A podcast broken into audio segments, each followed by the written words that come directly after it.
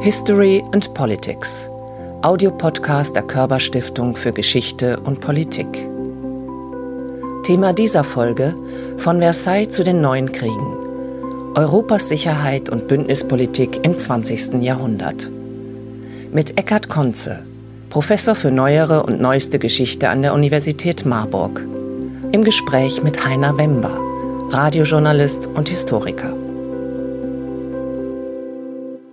Das 20. Jahrhundert in Europa erscheint rückblickend als zweigeteilt. Die erste Hälfte geprägt von zwei Katastrophen mit apokalyptischen Anmutungen, dem Ersten und dem Zweiten Weltkrieg.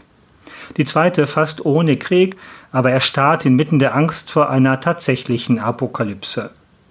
Nach dem Ersten Weltkrieg brachte der Vertrag von Versailles vor 100 Jahren keinen dauerhaften Frieden. Die Zwischenkriegsordnung war geprägt durch das Misstrauen der ehemaligen Kriegsgegner und dem Erstarken der extremen Rechten. Auf die Weltkriegsepoche folgte eine Nachkriegsordnung, die geprägt war vom Systemkonflikt zwischen Ost und West, Kommunismus und Kapitalismus, Gründung der Bundesrepublik und der DDR, des Warschauer Paktes und der NATO. Heute besteht die Gefahr neuer Kriege, die transatlantischen Beziehungen stecken in der Krise. Welche Sicherheitsbedürfnisse hatte Europa im 20. Jahrhundert? Wie ist der Kontinent Europa in gegenwärtigen Zeiten der inneren und äußeren Unsicherheit geschützt? Das alles sind für Eckhard Konze fast Lebensfragen, denn er beschäftigt sich als Historiker immer schon mit diesen Themenbereichen. Willkommen, Eckhard Konze. Fühlen Sie sich sicher auf Ihrem Kontinent in Ihrer Zeit?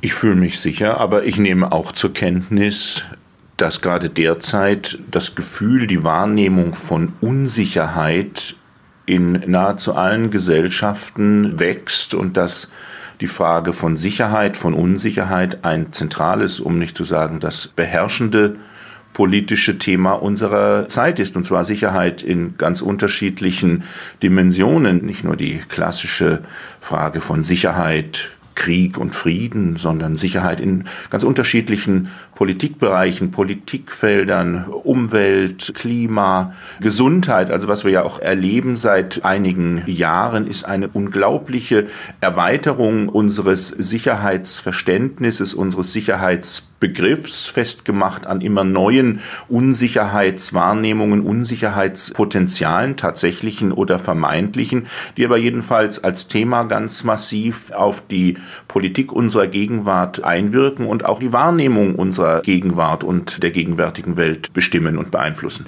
Welche Form von Sicherheit gibt es denn? Innere Sicherheit, äußere Sicherheit? Ja, das wäre so die klassische Form. Innere Sicherheit, äußere Sicherheit. Man könnte dann als drittes noch die soziale Sicherheit mit hinzunehmen. Diese klassische Trias, die ist lange etabliert, reicht zurück mindestens ins 19. Jahrhundert.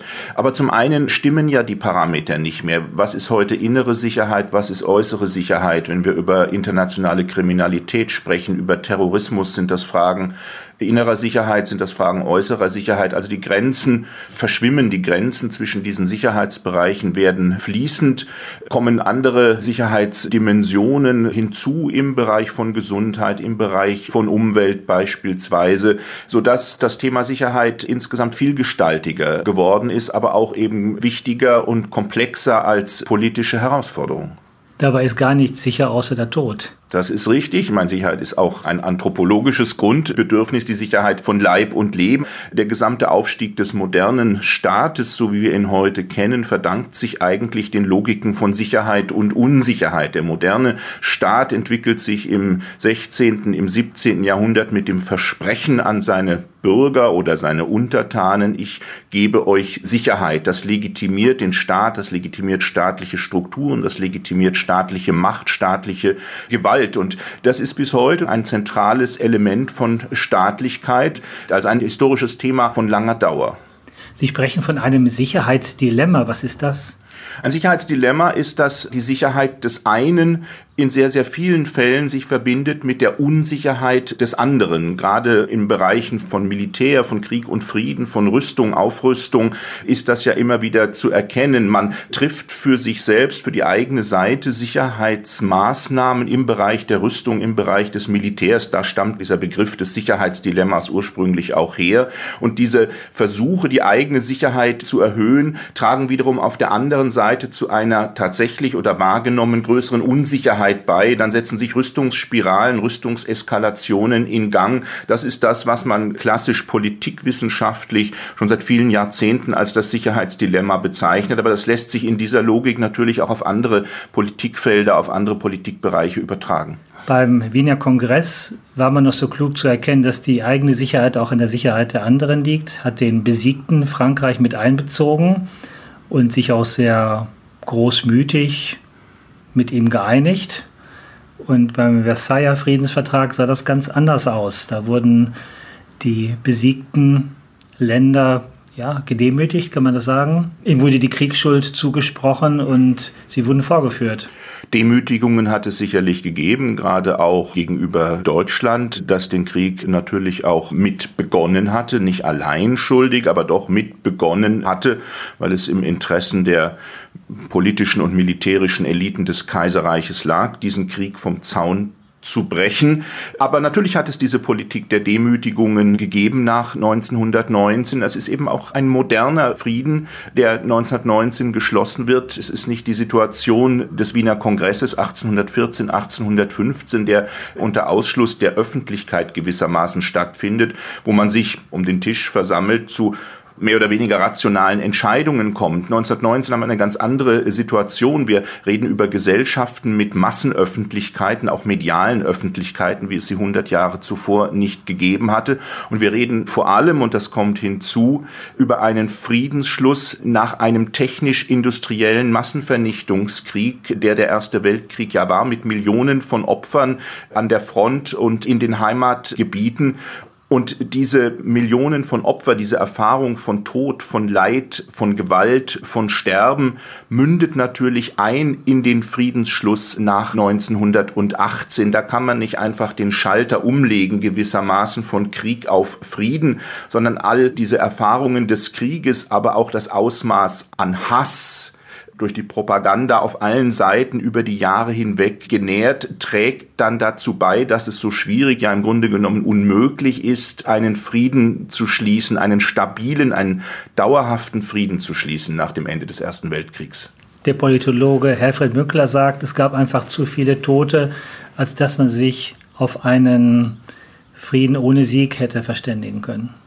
Je länger der Krieg dauert und je größer die Verluste sind auf allen Seiten, desto stärker wächst die Sehnsucht nach Frieden, der Friedenswunsch.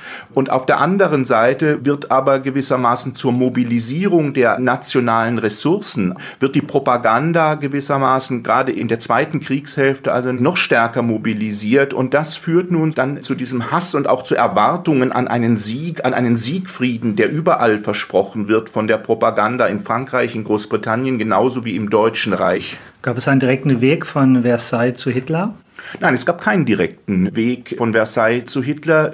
Was man natürlich sagen kann, ist, dass die Nationalsozialisten, auch andere rechte, rechtsradikale Gegner der Republik von Anfang an diesen Versailler Frieden benutzt haben, instrumentalisiert haben, um die Republik, um die Weimarer Demokratie zu diskreditieren. Man hat diesen Friedensschluss eben genauso wie die Revolution den Novemberverbrechern angelastet und damit die Republik diskreditiert, sie schwer belastet und dadurch den eigenen Aufstieg vorangetrieben. Aber es führt kein zwangsläufiger Weg aus dem Jahr 1918 oder 1919 ins Jahr 33 oder 39. Das würde der Geschichte ihre Offenheit nehmen, die auch von den Zeitgenossen so wahrgenommen worden ist. Und am Ende landet man dann bei dem geradezu perfiden Argument, die Alliierten seien durch ihren Friedensschluss gewissermaßen durch diesen diktierten Frieden schuld gewesen am Aufstieg des Nationalsozialismus.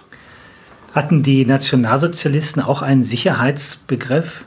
Sie haben auch nicht gesagt, wir wollen Krieg, sondern wir müssen auch für die Sicherheit unseres Volkes sorgen. Wie war dort die Argumentation? Man sorgte oder man argumentierte für die Sicherheit des eigenen Volkes, der Volksgemeinschaft zu sorgen. Das war aber nun gleichbedeutend mit der extremen, mit der absoluten Unsicherheit derjenigen bis hin zur physischen Vernichtung, die nicht zu dieser Volksgemeinschaft gehörten. Die Juden allen voran, aber auch Sinti, Roma und andere verfolgte Gruppen. Die Situation nach dem Zweiten Weltkrieg hatte einen Vorteil. Es gab zwei Global Player, die mitspielten. Dadurch war klar, wer gegen wen. Es gab keine Bündnisverwicklung wie vor dem Ersten Weltkrieg, wo wir fünf, sechs Player hatten, die in unterschiedlichen Bündnissen dann auch zeitweise dann nicht zusammen oder gegeneinander standen. Diese Situation der NATO, die ja tatsächlich dafür sorgte, offensichtlich, dass es keinen Krieg gab, war das auch viel Glück oder war es auch Glaubwürdigkeit, dass man wirklich im Zweifelsfall diesen unsäglichen Krieg führen würde?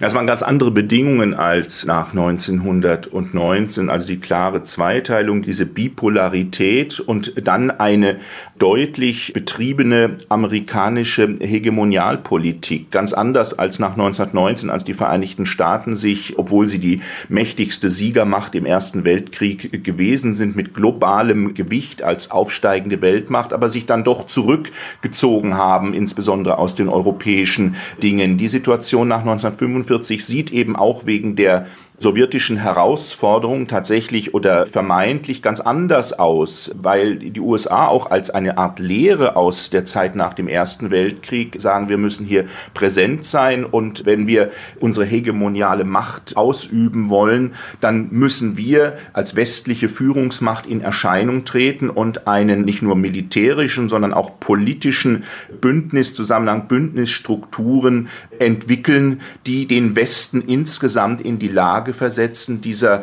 östlich-kommunistischen Herausforderung zu begegnen. Und genau das passiert in den Jahren nach 1945. Der Westen nimmt nicht nur als Idee Gestalt an, sondern wirklich in Form von klaren politischen Strukturen, Bündnisstrukturen, Institutionen, die diese westliche Welt unter der klaren und unzweideutigen Führung der Vereinigten Staaten in Erscheinung treten lassen. Die NATO sollte die Russen draußen halten, die USA drin und die Deutschen unten.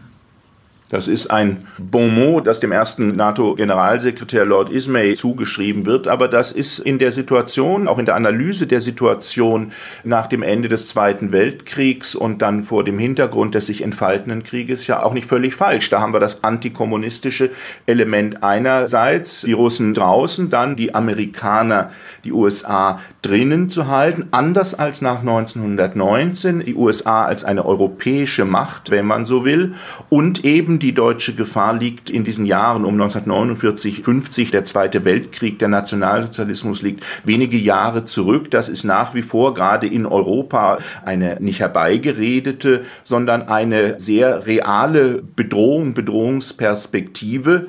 Aber aus dieser Bedrohungsperspektive entwickelt dann nicht zuletzt natürlich die Regierung Adenauer in den frühen 50er Jahren ihre Politik, ihre Strategie der Westintegration, indem sie sagt, wir integrieren uns, wir binden uns fest ein, auch im Sinne der Selbstkontrolle in diese westlichen Strukturen, wo man uns auch braucht mit unserem Gewicht, politisch, ökonomisch, aber dann auch sehr rasch militärisch in der Auseinandersetzung mit dem Osten.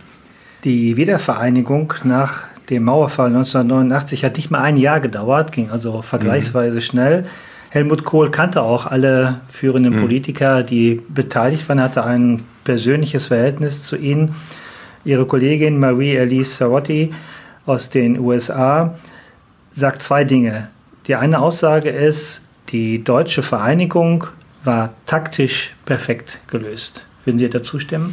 Das ist sicherlich richtig und das verdankt sich natürlich auch der entschlossenen, nicht zuletzt natürlich amerikanisch-deutschen Politik in der Phase seit dem Herbst 1989, also spätestens seit dem Fall der Mauer, November 1989, in diesen berühmten 329 Tagen, dann bis zum 3. Oktober 1990. Aber das ist natürlich auch eine Vertrautheit und ein abgestimmtes Vorgehen, das nicht von einem Tag auf den anderen entstehen konnte, sondern hier werden jetzt gewisse gewissermaßen die Früchte auch einer engen deutsch-amerikanischen Kooperation und Partnerschaft, so wie sie sich seit den 50er Jahren entwickelt hatte, geerntet. Das macht dieses enge, abgestimmte Vorgehen möglich in Verbindung natürlich mit einem offensichtlich auch persönlich sehr, sehr guten, sehr, sehr engen Verhältnis zwischen dem deutschen Bundeskanzler Helmut Kohl und dem amerikanischen Präsidenten George Bush, dem Älteren. Und gerade diesen beiden gelingt es ja dann auch, die durchaus skeptischen und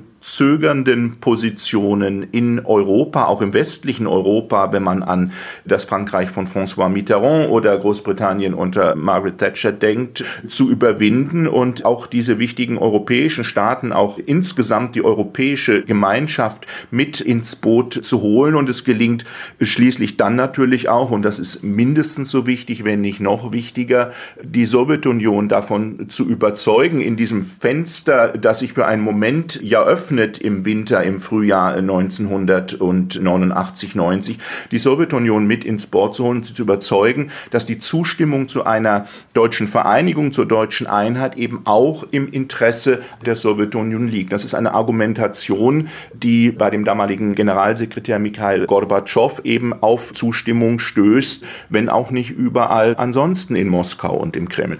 Da kommen wir auch gleich zum wunden Punkt. Denn Marie-Elise Savotti sagt auch, taktisch war es eine Meisterleistung, strategisch eher ein Versagen, weil die NATO blieb bestehen, sie weitete sich nach Osten aus.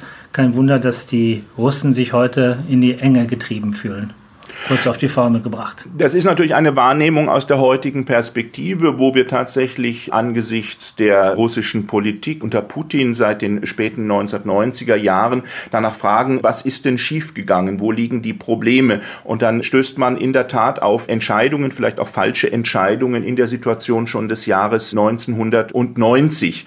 Aber man muss einmal mehr auch den Zeitgenossen konzidieren, dass sie nicht Entwicklungen, die 10, 20 Jahre später eintreten, traten, schon in der Situation des Jahres 1990 vor Augen haben konnten. Gleichwohl sind die Prozesse sowohl der NATO als auch der EU-Osterweiterung der 1990er, der frühen 2000er Jahre natürlich hochproblematisch im Blick auf die Wahrnehmung dieser Erweiterungsrunden aus Moskauer Sicht. Und die Frage ist tatsächlich, hat der Westen hier klug gehandelt? Hätte es nicht andere Möglichkeiten gegeben, Russland kooperativer einzubinden in ein europäisches Sicherheitssystem.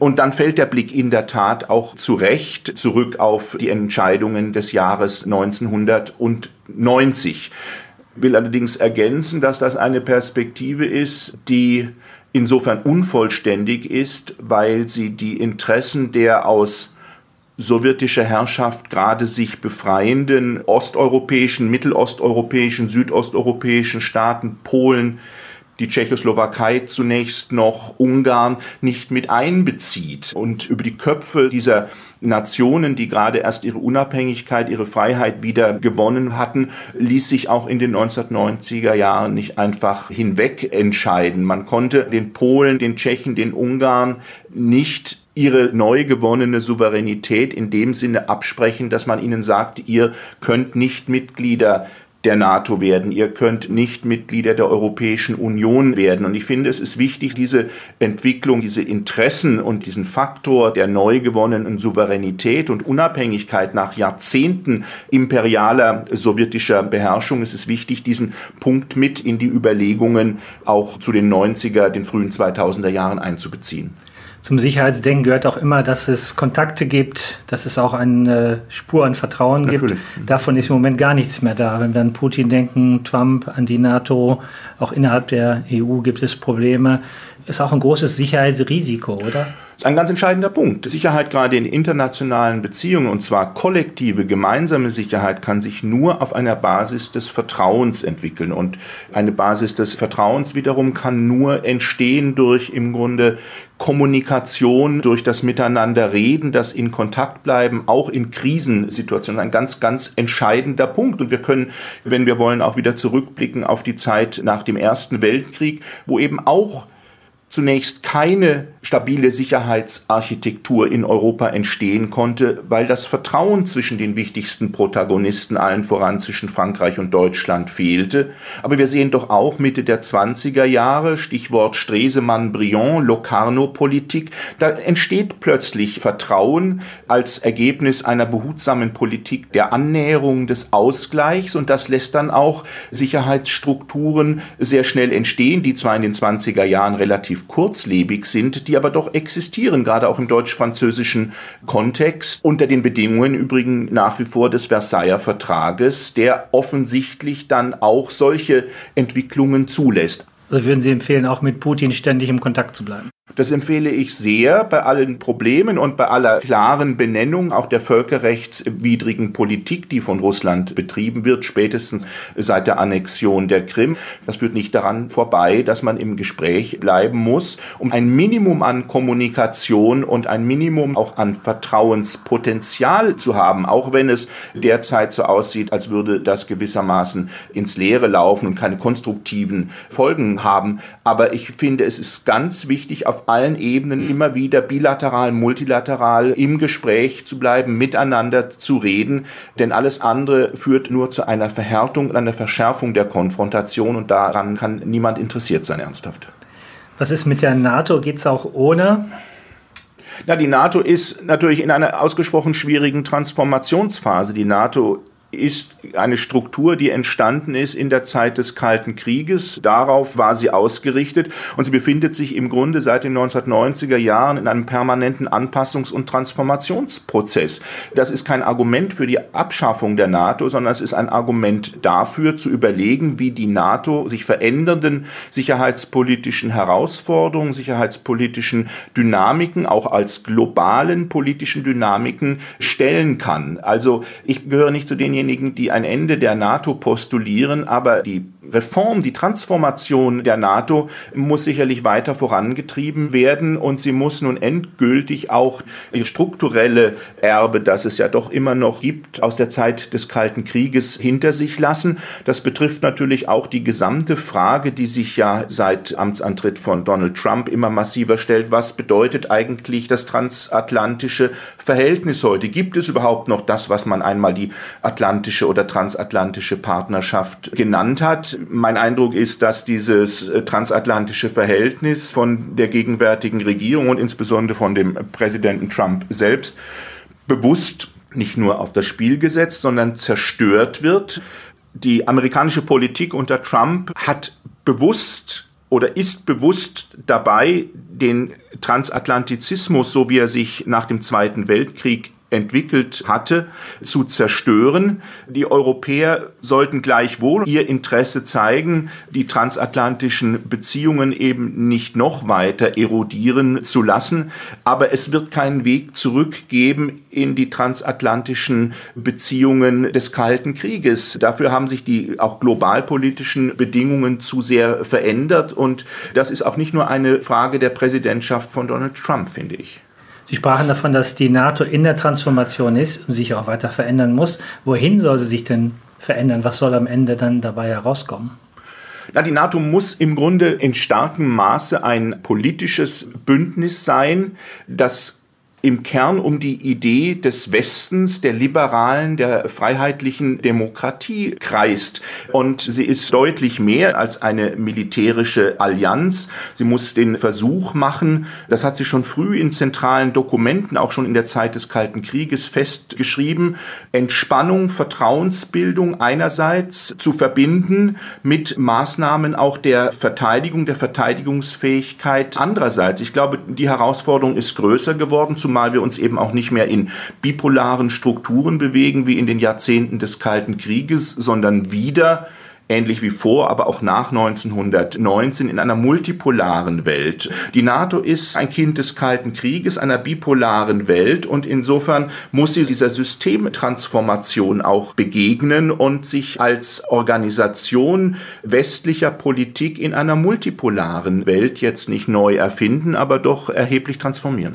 Der zukünftige Krieg wäre eher ein Cyberkrieg, dass plötzlich überall die Lampen ausgehen. Oder wie sähe der dann aus? Das ist zu vermuten. Vermutlich müssen wir Abschied nehmen von unserer Vorstellung des traditionellen Krieges, des Schießkrieges. Der Krieg der Zukunft wird anders ausgetragen werden als Cyberkrieg mit Angriffen auf Infrastrukturen, mit der Lahmlegung vitaler Systeme in den Gesellschaften. Aber die Frage ist natürlich auch, ob nicht bereits die auch im Cyberraum, im digitalen Raum stattfindenden Einmischungs- und Manipulationsversuche vielleicht nicht als Form eines neuen Krieges zu betrachten sind, aber doch als Form der Einmischung, der Intervention. Also hier verändern sich auch die Austragungsformen von Konflikten und auch das sind natürlich Herausforderungen, denen sich nicht nur ein Bündnis wie die NATO, sondern auch die Europäische Union zu begegnen hat. Also der Krieg der Vergangenheit, für den die NATO gegründet worden war, einschließlich der elaborierten nuklearen Abschreckung mit ihren auch moralisch natürlich hochfragwürdigen Prämissen. Dieser Krieg der Vergangenheit ist zwar nicht völlig vom Tisch, wird aber doch ergänzt und tendenziell abgelöst durch neue Formen des Krieges, die wir im Grunde heute erahnen, beziehungsweise deren Bedrohungspotenzial doch allmählich auch klarer erkennbar wird wenn wir zum Begriff Sicherheit zurückkommen, es ist diffuser geworden. Ich weiß nicht, was alles passiert im Netz, welche ja. Trojaner am Werk sind, wer gerade welche Wahlen beeinflusst.